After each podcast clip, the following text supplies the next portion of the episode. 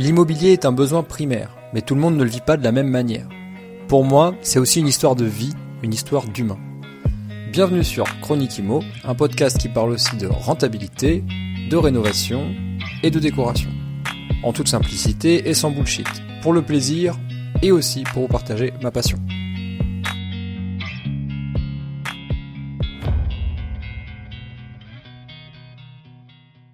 Salut à toi et bienvenue dans un nouvel épisode de Chronique Imo, j'espère que tu vas bien.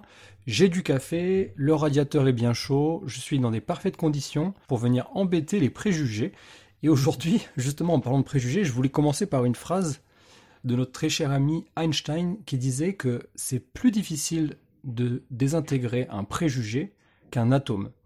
Et je trouve bah, cette phrase, euh, déjà je la trouve marrante, mais surtout je la trouve très vraie, euh, parce que j'ai l'impression que les préjugés, en fait, t'as beau les combattre dans les générations, ils reviennent tout le temps dans la génération d'après. Ce que je veux dire par là, je m'explique. Tu as certainement déjà entendu des gens avoir des préjugés, notamment par rapport à l'argent ou à l'immobilier, à la faisabilité des projets immobiliers, etc. Je ne vais pas euh, refaire l'histoire, euh, t'as pas besoin de moi pour te donner des exemples, je suis sûr que tu en as déjà entendu. Moi, j'en ai déjà entendu. J'en ai entendu il y a un peu plus de 10 ans quand je me suis lancé. J'en ai entendu il y a 5 ans. J'en entends encore aujourd'hui. Sauf que c'est pas les mêmes personnes. Donc en fait, tu beau essayer de désintégrer les préjugés de certaines personnes euh, de ta génération, en fait, ça ne changera pas la génération suivante. Tout simplement parce que, en fait, ce n'est la, difficulté, ça serait de faire changer une, de, mindset une génération. Et ça, c'est impossible en fait. Comment faire pour qu'une génération entière change de mindset, pour qu'elle le transmette à ses enfants, euh, et que et que en fait cette, euh, ces préjugés soient désintégrés à tout jamais, bah, c'est quasiment impossible. Il faudrait vraiment que euh, les politiques nous aident à ça, et très clairement, c'est pas dans l'intérêt des politiques, et je vais t'expliquer pourquoi dans cet épisode. Donc du coup voilà, j'aimais beaucoup cette phrase, j'avais envie de commencer et d'introniser cet épisode comme ça. C'est plus difficile de désintégrer un préjugé qu'un atome d'Einstein. Cet épisode est là pour souligner que l'une des seules et rares méritocraties en France euh, en 2024 reste l'immobilier. Donc évidemment, venant de là où je viens, je, ne peux que adhérer à ce comment dire à cette à ce constat.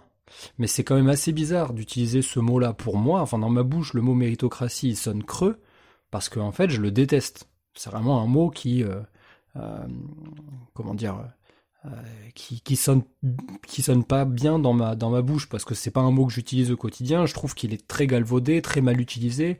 C'est comme le mot bienveillance, tu vois. Dans la bouche de ceux qui l'utilisent, ça sonne toujours un peu bizarre.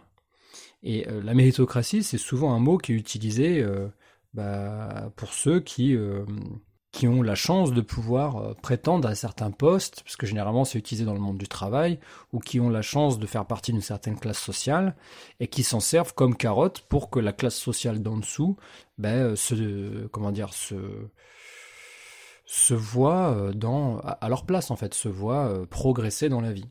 Ce qui n'est pas, pas une mauvaise chose à la base. Mais on sait, et quand je dis on, je pense vraiment que la plupart des gens qui, qui pensent comme moi tout simplement savent, que la, méritocratie, c'est quand même un terme qui est euh, plus politique qu'autre chose, qui est utilisé pour, euh, pour rassembler, et c'est pas forcément une vérité euh, générale. Voilà. C'est pas quelque chose qu'on peut, qui peut se démontrer. D'ailleurs, les études elles-mêmes montrent que la réussite est un conditionnement social à plus de 60%.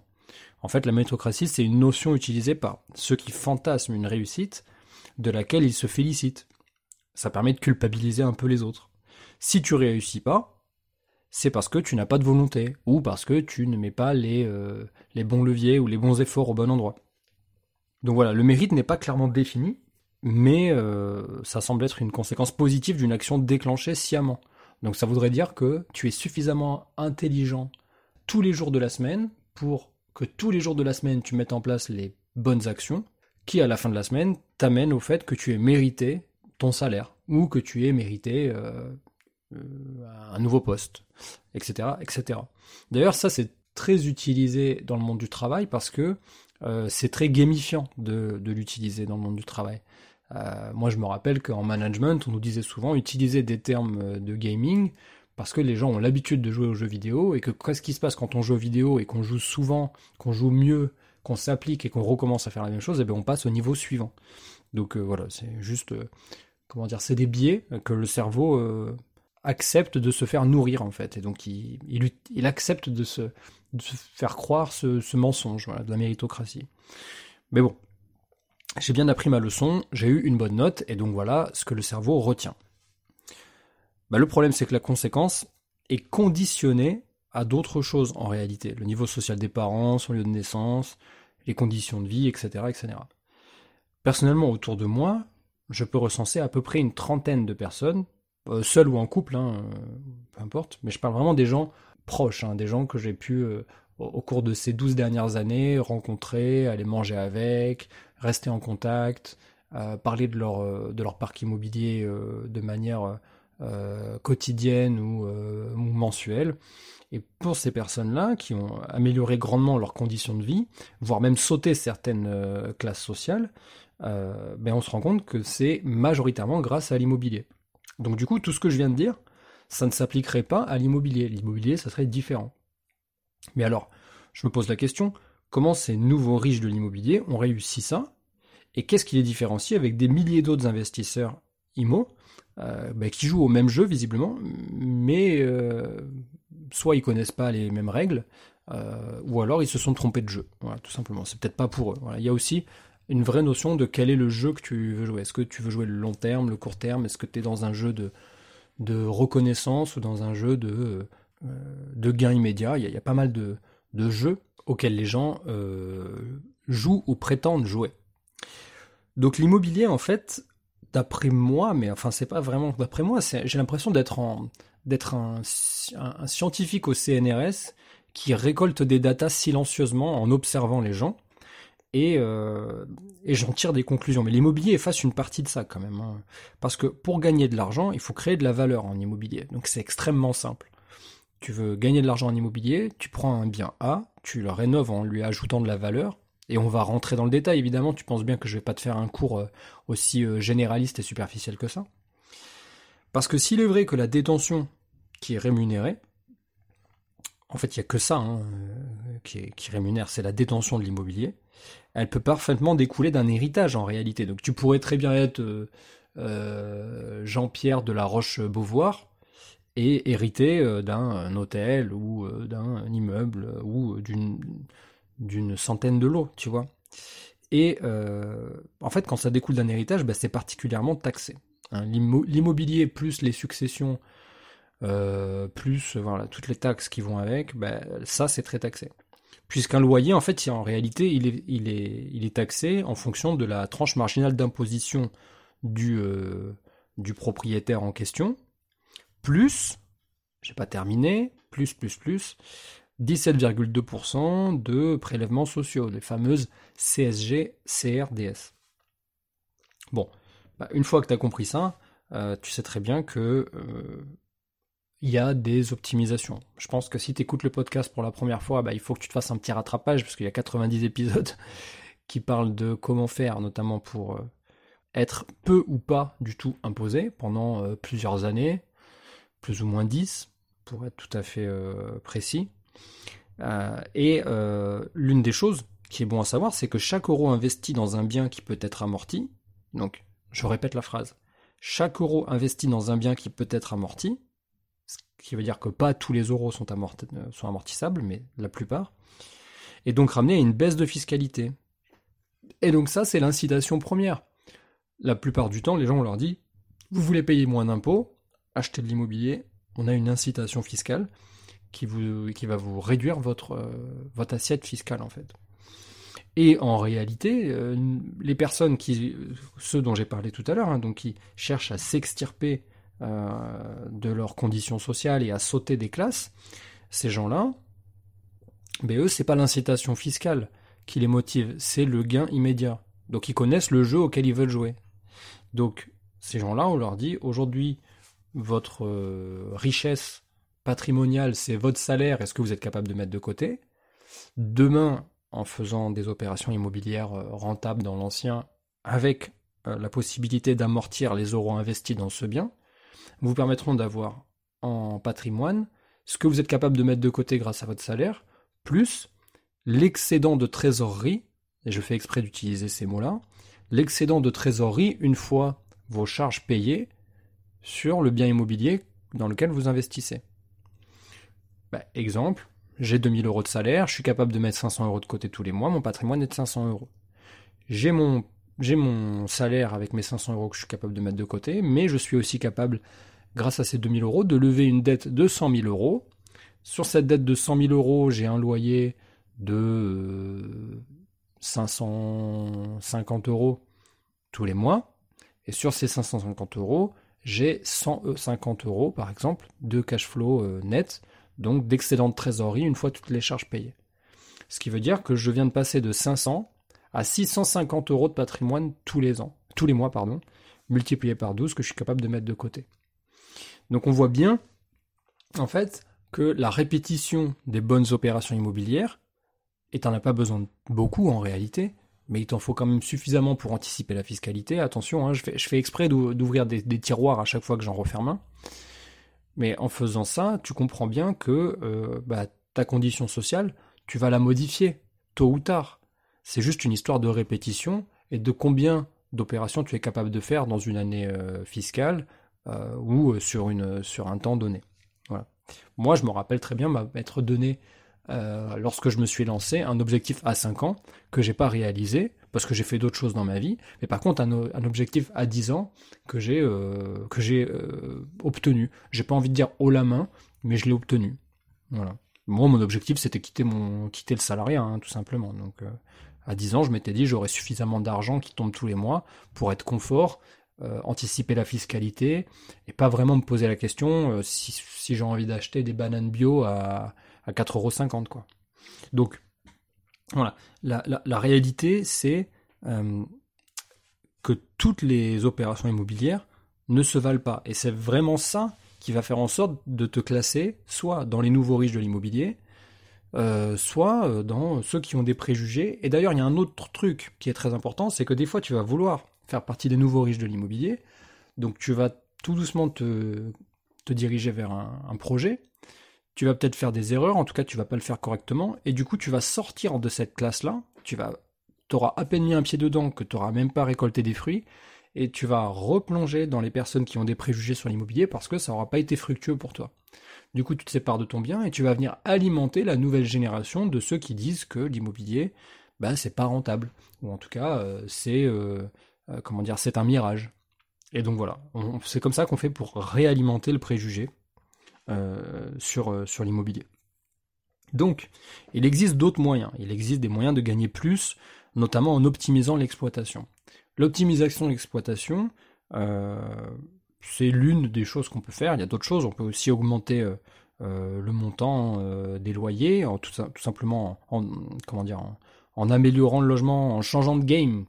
comme on dit, c'est-à-dire en, en, rajoutant des choses que personne dans ta concurrence, par exemple si tu as un T3 et que euh, dans l'épisode de la semaine dernière, je crois que j'en parle, où je dis, ben, dans les cuisines et dans les salles de bain, il faut vraiment augmenter le game, quoi. Il faut mettre des choses que les autres ne mettent pas. Bon, je t'en dirai pas plus dans cet épisode, hein, mais voilà. En gros, si tu fais quelques recherches, tu vas très vite te rendre compte qu'il y a des gens qui mettent pas certaines choses dans leur cuisine et dans leur salle de bain, et que le coût de l'investissement de mettre ces choses-là va vraiment les faire sortir euh, de la concurrence vis-à-vis d'un autre euh, bien de la même taille, dans le même quartier, mais qui pourra se louer moins cher que le tien. À toi de faire tes recherches. Il y a qu'est-ce qu'on pourrait faire d'autre? On pourrait acheter peu cher euh, des biens qui sont dans très mauvais état. Donc ça c'est ma stratégie à moi. J'achète les pires biens dans des rues pas trop mal et, euh, et j'apporte une très grosse plus-value. Mais à ça, je mélange en fait tous ces points-là. Donc j'achète les pires biens dans, les, dans des rues moyennes ou dans des bonnes rues. Je fais des, des gammes euh, suffisamment élevé pour ne pas être en concurrence avec les autres biens de la rue. Et euh, j'optimise euh, mon exploitation en, euh, par exemple, en, dans un seul et même immeuble en faisant et de la location saisonnière, et de la colocation, et de la location longue durée, et un peu de nu des fois, dans certains cas, par exemple les box. voilà. Donc ça, c'est un mélange qui me permet d'être directement catégorisé dans les nouveaux riches de l'immobilier, sans en faire des tonnes évidemment, mais moi c'est très simple. Hein. Si j'avais pas l'immobilier aujourd'hui, ben, je serais un prolo comme mes parents, comme mes grands-parents, comme mes arrière-grands-parents, et je pourrais euh, euh, pas faire autrement que ben, d'aller travailler tous les jours. Et j'ai rien contre le, le salariat en lui-même, c'est juste que moi je pense que je me sens plus libre et je peux utiliser ma créativité à meilleur escient en étant indépendant et en faisant ce que je fais tous les jours, comme par exemple le podcast euh, qui sort une fois par semaine, ou euh, les, mini-formations qui sont quand même extrêmement riches pour un prix dérisoire. Pourquoi je fais ça? Ben Parce que j'ai le temps de le faire, que ça me fait plaisir, et que c'est pas euh, mes revenus principaux, donc je m'en fous que ça soit vendu 45 balles, et non pas 499 euros comme certains. Qu'est-ce que je peux faire d'autre? Je peux passer beaucoup de temps à faire des sorties culturelles. je peux voyager beaucoup avec ma femme, puisque je vis entre la France et l'Italie. Euh, je peux faire tout un tas de choses en fait. Et donc du coup, je me suis déjà posé la question euh, est-ce que je suis si intelligent que ça pour m'être rendre compte assez tôt, en tout cas suffisamment tôt pour l'activer tout de suite, euh, que j'allais pouvoir m'extirper de ma condition sociale. Donc ces nouveaux riches, en fait, je pense pas qu'ils sont plus intelligents, je pense pas à l'être non plus. je pense juste que c'est très simple à comprendre. Parce que les travaux, c'est quand même la meilleure manière de gagner de l'argent les gens te diront oui, il faut acheter pas cher, etc. Mais évidemment, ça coule de source. Merci Einstein.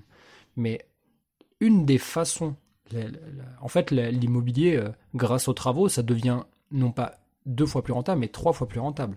Parce que en faisant des travaux et en augmentant la gamme de ton logement, en faisant des beaux travaux, des belles prestations, bah, tu vas louer plus cher. Donc tu vas gagner plus d'argent. Mais en plus de ça, comme je l'ai dit tout à l'heure, euh, les, travaux sont soumis à une fiscalité plus avantageuse puisqu'ils sont euh, amortissables. Tu vas, tu vas les lisser dans le temps et tu vas euh, venir effacer en fait la valeur de ton bien. D'ailleurs, il, y a, deux ou trois semaines, on a fait un épisode avec Nopilo, la plateforme Nopilo, et Romain, son CEO, qui nous expliquait que c'est une aberration comptable, c'est une aberration fiscale, mais c'est un avantage euh, dont il faut profiter. On ne sait pas pendant combien de temps on va pouvoir en profiter, donc ceux qui peuvent encore le faire, allez-y, euh, parce que euh, c'est vraiment incroyable comme, comme tremplin. donc par exemple, j'achète un bien X euros le mètre carré, je fais Y euros par mètre carré de travaux, et si j'ai bien travaillé, je devrais avoir donc X plus Y plus 10, moins 15, 20% le mètre carré, en fait parce que c'est les travaux qui vont venir réduire mon pourcentage de coût du mètre carré. Tout simplement. Alors évidemment c'est injuste parce que suivant où est-ce que tu vis, où est-ce que tu m'écoutes, où est-ce que tu m'écoutes, où est-ce que tu vas euh, rénover, ben euh, tu vas pas avoir la même, en fait tu vas pas avoir le même résultat attendu ou en tout cas espéré euh, vis-à-vis de quelqu'un qui vit dans une autre région. Pourquoi? Alors là, j'ouvre encore un tiroir et celui-là il est, celui-là il est coton. Donc ce tiroir, ce tiroir là c'est le tiroir du, euh, euh, de, la, pression du marché immobilier, et donc du coût du mètre carré suivant les régions. Et c'est ça la problématique, parce que suivant si tu euh, vis dans une ville où l'immobilier est cher, bah en fait le coût de ta rénovation, enfin l'impact, pardon, de ta rénovation, peu importe le coût, parce que le coût il est sensiblement pareil à peu près partout, sauf à Paris où tu te fais saucer parce que beaucoup plus difficile d'accès. Euh, mais euh, en fait, quand tu vis dans une ville où l'immobilier est cher, l'impact de la rénovation, surtout énergétique, euh, et l'amélioration des logements, elle est, comment dire, elle a plus de valeur que dans une ville genre Saint-Étienne, Nîmes, enfin voilà, ce genre de ville. Donc, en réalité, même s'il faut quand même le faire, bah, tu revendras toujours plus cher un bien dans une ville où la pression du mètre carré est plus élevé que dans les autres villes. Mais ça, c'est une généralité. Tu peux quand même faire de très belles rénovations, euh, gagner beaucoup d'argent, et le jour où tu revends, faire une petite plus-value. Tu vois, moi, j'ai pas investi dans des villes. Par exemple, je, moi, je sais quel jeu je joue. Quel jeu je joue? Je vais réussir à le dire. En gros, je joue le jeu de je veux des gains immédiats, et si possible, le jour où on revend, ben, on fera une plus-value. Mais après, je peux très bien euh, euh, dire bah, la plus-value sera pas très importante. Par contre, pendant toutes ces années-là, je veux que je veux me faire saucer en, en, cash flow et euh, vivre en fait grâce à cet argent. Moi, je vis euh, tous les jours de la vie, tu vois, pendant les 365 jours de l'année, j'ai besoin d'argent. Je m'en fous de savoir que mon immeuble, quand je vais le revendre, il aura pris 40% de sa valeur et que je vais générer 100 000 euros de cash flow. C'est très bien, en fait, si tu veux. Mais qu'est-ce qui se passe si je tombe extrêmement malade ou que je suis mort dans 10 ans? Ben, Mon immeuble, lui, la plus-value, elle ira à qui, tu vois? On s'en fout de tout ça. Donc, toujours très important de se rappeler quel jeu tu as envie de jouer avec l'immobilier, ce qui va te permettre de pouvoir tracer ta, route et te donner des étapes, donc des, des mini-objectifs à court, moyen et long terme qui te permettront de faire les bons choix. Donc ça, c'est un des sujets que je traite assez souvent en coaching, donc quand je suis euh, en one-to-one avec les gens, euh, ça fait partie des premiers sujets que je veux traiter avec eux, de savoir quel jeu ils ont envie de jouer. Et la plupart du temps, ils se sont pas posé la question. Donc je t'invite à le faire aujourd'hui, tu vois, c'est un truc que je te, que je te donne. Je t'invite à te poser, à réfléchir, prendre un crayon, un papier et écrire quel est le type de jeu que tu veux jouer. Parce que souvent les gens me disent ah j'ai pas très envie d'investir dans cette ville qui est limitrophe à la ville dans laquelle j'aimerais vraiment investir parce que je sais que l'immobilier prend pas de valeur. Oui mais on s'en fout c'est quoi le jeu que tu veux jouer? Depuis tout à l'heure, tu me dis que tu veux du cash flow, tu me dis que tu veux pouvoir euh, financer euh, plus de vacances dans l'année, tu me dis que tu veux pouvoir offrir plus de cadeaux à tes enfants. Si c'est ça que tu veux faire, en fait, toi, tu veux faire le jeu, le même jeu que moi.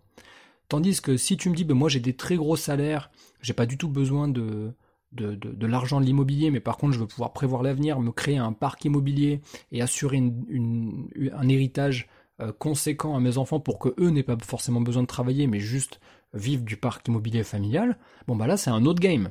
Là on va aller taper dans, euh, dans des trucs, euh, tu vois, dans autre chose. D'ailleurs j'ai même pas envie de développer dans cet épisode, ça serait hyper long. Mais je sais que du coup on va pas se diriger sur la même chose. Et, et là du coup il va pas falloir me parler de cash flow, euh, d'immeubles de, rapport dans une ville de moins de 30 000 habitants. Non, on va aller taper autre chose. On va aller taper de la grande ville, du euh, minimum 150 000 habitants, euh, minimum avec un terrain, minimum avec des garages, etc. Tu vois, on va, on va taper dans autre chose, tout simplement. Donc, les nouveaux riches de l'immobilier, j'ai envie de dire que c'est que ceux qui ont réussi à se poser suffisamment longtemps pour comprendre comment arriver le plus vite possible à, leurs objectifs. Et on n'a pas tous les mêmes objectifs, évidemment. en tout cas, moi, si je devais revenir sur la trentaine de gens que je connais, que pour certains j'ai accompagné, pour d'autres qui m'ont accompagné et qui m'ont aidé à, comprendre quel jeu je suis en train de jouer, euh, je dirais que c'est des gens qui ont fait un choix et qui ont fait all-in euh, sur ce choix et qui, une fois que leur situation est devenue confortable, euh, ça c'est un vrai truc, une fois que leur situation est devenue confortable, se sont euh, diversifiés dans d'autres façons d'investir euh, pour euh, prévoir peut-être un, autre game, un autre jeu, qui celui-là va être secondaire. moi, dans mon cas, si je devais développer cette partie-là, c'est la bourse, donc c'est les ETF. donc, tu vois, moi je dis souvent, je recycle l'argent de l'immobilier dont j'ai pas besoin pour le mettre en bourse de manière automatique donc je m'en occupe même pas. Euh, euh, et de manière mensuelle, donc en DCA pour ceux qui connaissent l'abréviation. et en gros, ça me permet bah, d'utiliser une partie de ce cash dont, dont, j'ai pas besoin pour prévoir une éventualité, un autre game, quelque chose qui pourrait se passer et qui sera fiscalisé différemment et qui est diversifié. Donc je sais pas moi, admettons qu'il y a une catastrophe et que l'immobilier s'effondre, même si très franchement j'ai des avis tranchés là-dessus et je pense pas que ça, ça, nous arrive ou en tout cas que ça nous affectera pas de toute façon comme ce que les gens imaginent, surtout les, les plus pessimistes d'entre eux. Mais voilà, il y a une partie de cet argent qui est placé en bourse sur des ETF et qui sont dilués en fait sur des indices euh, qui euh, risquent absolument rien, qui rapportent plutôt pas mal et, euh, et euh, qui sont euh, facilement retirables si jamais j'ai besoin de, récupérer l'argent. Donc voilà une façon de prévoir le game. Il y a d'autres façons de faire. Euh, qu'est-ce qu'on pourrait faire? Tu vois, j'ai un copain qui investit beaucoup dans les pierres précieuses ou dans les, les chevaux de compétition.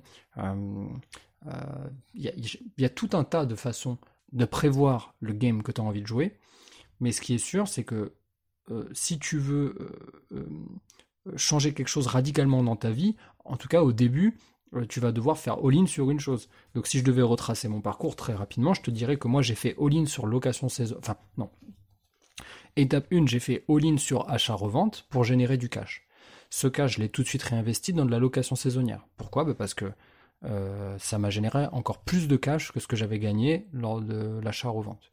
Donc achat-revente, Ensuite, location saisonnière multipliée par le nombre de lots, énormément de cash généré. Énormément de cash généré pour faire des apports. Ces apports m'ont servi à acheter des immeubles. Et ensuite, les immeubles, là, c'est beaucoup plus pépère, dans le sens où je les achète avec énormément de travaux, donc j'ai une grosse sollicitation de montant en début de projet pour la, euh, réfection des, et la réhabilitation des immeubles. Et ensuite, dans ces immeubles, je fais un mélange de types d'exploitation. Et donc là, euh, ben, je m'assure des revenus euh, suivant les types d'exploitation avec un, excédent de trésorerie relativement important. Et, et en fait, j'ai remplacé mon salaire tout simplement comme ça. Évidemment, ça demande, en début de carrière immobilière, ben, de euh, de donner des gros coups de pédale, de, vraiment donner beaucoup de, temps. Et tu vois, même des fois, je suis obligé de m'absenter plusieurs semaines euh, aux grandes dames de, de ma compagne qui me dit Ah, t'es encore parti pour 2-3 semaines. Oui, mais pendant 2-3 semaines, en fait, je vais faire all-in de, mon temps, all-in sur un projet immobilier euh, ici en France. Je le lance. Une fois que c'est fini de rénover, on met en place les locataires et ensuite basta, je disparais le gestionnaire reprend la main sur, euh, le, sur les nouveaux lots, et moi je, bah, je peux vaquer à mes occupations, aller à la plage de bonheur le matin, aller à la pêche en fin de journée, puis, euh, puis voilà, faire, un petit peu ce que j'ai envie de faire. Donc ça c'est la, c'est la beauté que permet euh, l'immobilier locatif, et surtout quand on a compris le jeu qu'on pouvait faire. Je voulais faire un petit point sur les travaux, notamment la différence entre les travaux dans les, grandes villes, dans les moyennes villes dans les petites villes. En fait, une rénovation énergétique en moyenne en France aujourd'hui, c'est à peu près 410 euros du mètre carré. Donc c'est 31% du prix moyen euh, d'un bien à Saint-Étienne, ce qui est énorme. Euh, le marché, en fait, il peut pas vraiment pricer cette, euh, cette augmentation de, de valeur sur le bien. Donc en fait, qu'un bien soit extrêmement bien rénové énergétiquement à Saint-Étienne ou pas du tout, mais la différence se fera euh, euh, pas encore très bien. Je prends toujours cet exemple de Saint-Étienne parce que c'est un peu la ville euh, entre guillemets sinistrée, facile à utiliser comme, comme exemple, mais il y en a plein d'autres. Et hum, cette même rénovation énergétique aura coûté à peu près la même chose dans une grande ville, mais sauf que son impact sur la valeur du bien sera beaucoup plus euh, valorisé par le marché. Et en fait, c'est pour ça que je voulais prendre le temps de revenir dessus parce que je sais que certains vont pas, enfin c'est pas extrêmement facile à comprendre, mais tu aurais fait la même rénovation dans un appartement de la même taille à Bordeaux, ça t'aurait pas coûté beaucoup plus cher parce que les matériaux sont les mêmes, le coût de la main d'œuvre est sensiblement la même chose. Sauf que à Bordeaux, le bien, une fois remis sur le marché, donc là, c'est pour ça que les marchands de biens qui font ce genre d'amélioration ben, sont euh, très rentables dans les villes où le marché est tendu. D'ailleurs, un marchand de biens a plus d'intérêt à faire des opérations dans un marché tendu que dans un marché euh, un peu euh, au ralenti. Parce que quand le marché est au ralenti, ben, les marchands de biens ont des euh, financements plus faciles à obtenir, mais dans un marché tendu, ils ont des, marges, des marges brutes plus importantes sur les projets en fait. Et surtout par rapport, aux rénovations énergétiques. Je voulais faire un, point par rapport à ça, mais c'est pas euh, pas extrêmement important de se souvenir de ça, mais tout le reste était quand même important à mes yeux. Concernant les rénovations énergétiques, de toute façon, je pense que euh, le gouvernement est en train de réfléchir à une territorialisation euh, de, des aides et des montants en fait à, allouer par type de logement. Donc je pense qu'il y aura euh, de manière nationale des aides qui seront les mêmes pour les petites surfaces et pour les grandes surfaces, ou enfin suivant le, nombre de mètres carrés, suivant si c'est une maison, un immeuble, suivant si on est au rez-de-chaussée, au dernier étage, etc., etc. Je pense que l'État va territorialiser les aides parce que euh, parce qu'en fait les chiffres, les datas prouvent que là la loi climat et euh, résilience, je crois qu'elle s'appelle comme ça, elle a été mal pensée. L'INSEE en, fait, elle n'arrête pas d'alerter le gouvernement sur euh, des points clés, hein, sur des chiffres, et notamment euh, que les zones, en fait, les moins chères, étaient de très loin celles où la vacance locative était la plus élevée. Et donc du coup, euh, ben, on a un problème si on a autant de difficultés ou autant de facilité, ça va dépendre de ton cas, à obtenir des aides dans une ville où le marché, où il y a de la vacance locative, bah, quel est l'intérêt en fait, puisque c'est là où la ville est la moins chère. Donc c'est le moins cher à investir, et c'est là où il y a le plus de vacances locatives. Donc quel est ton intérêt à, aller solliciter des aides dans ce, dans ce cas-là? Donc il va falloir faire très attention à où est-ce que tu achètes par rapport au territoire. Il y a un juste milieu. Moi, je considère que j'ai jamais investi dans une zone euh, sinistrée, contrairement à ce que certains pensent, même des proches. Euh, et euh, voilà, je, pense que si tu veux profiter des aides, notamment sur la rénovation énergétique, il va falloir que tu fasses très attention à pas être dans une zone trop sinistrée et à pas être dans une zone où le marché est très tendu et donc du coup le mètre carré est très cher, tout simplement. Voilà, on en a fini pour l'épisode du jour. Je voulais euh, revenir en fait sur cette notion de, de, riche de l'immobilier et euh, de, des préjugés euh, sur, sur l'immobilier. Il faut savoir que moi je me bats plus du tout pour essayer de convertir ou de convaincre les gens de faire de l'immobilier. Je suis très content de l'avoir fait. J'ai grandement amélioré mes conditions de vie et celles de ma famille. Donc, je, je, on va dire que c'est l'exemple par le silence et euh, ça me permet de faire plein de choses cool dans ma vie. Et je sais que si tu m'écoutes, c'est que tu as certainement aussi euh, cette notion-là déjà en tête et que tu as envie euh, d'utiliser l'immobilier comme un tremplin positif à ta vie. J'espère que cet épisode t'aura plu. Je te rappelle que dans la description de cet épisode, tu peux retrouver mon tableau estimation de coût des travaux et des meubles, qui est un tableau Excel qui est très bien fait, qui est gratuit, je te le mets à disposition, donc tu peux le télécharger. J'ai aussi rajouté le guide du DPE rentable. Donc euh, c'est un, en fait c'est un article payant que j'avais fait pour un pour un cabinet de conseil euh, en investissement.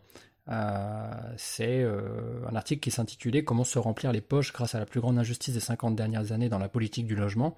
Et je parle justement de cette politique de, bah, de rénover le parc immobilier français euh, en a-t-il vraiment besoin? Donc je te laisse découvrir cet article si ça peut t'intéresser. Et euh, qu'est-ce qu'il y a d'autre dans les... Ah oui, je voulais te reparler de la visite parfaite.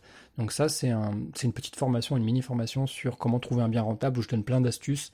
Il n'y a que trois modules, mais il y a euh, beaucoup de richesses. J'ai essayé d'aller droit au but. Et donc, je l'ai remise dans la description. Tu as accès. Et tu as aussi accès au groupe Les investisseurs déterminés euh, directement si tu prends la formation. Sinon, tu peux l'avoir. Tu peux aussi avoir accès au groupe euh, du, club des investisseurs d'Ether euh, si tu le souhaites pour 4 euros par mois. Je te mets aussi le lien dans la description. Quant à moi, je te dis à la semaine prochaine. Ciao, ciao.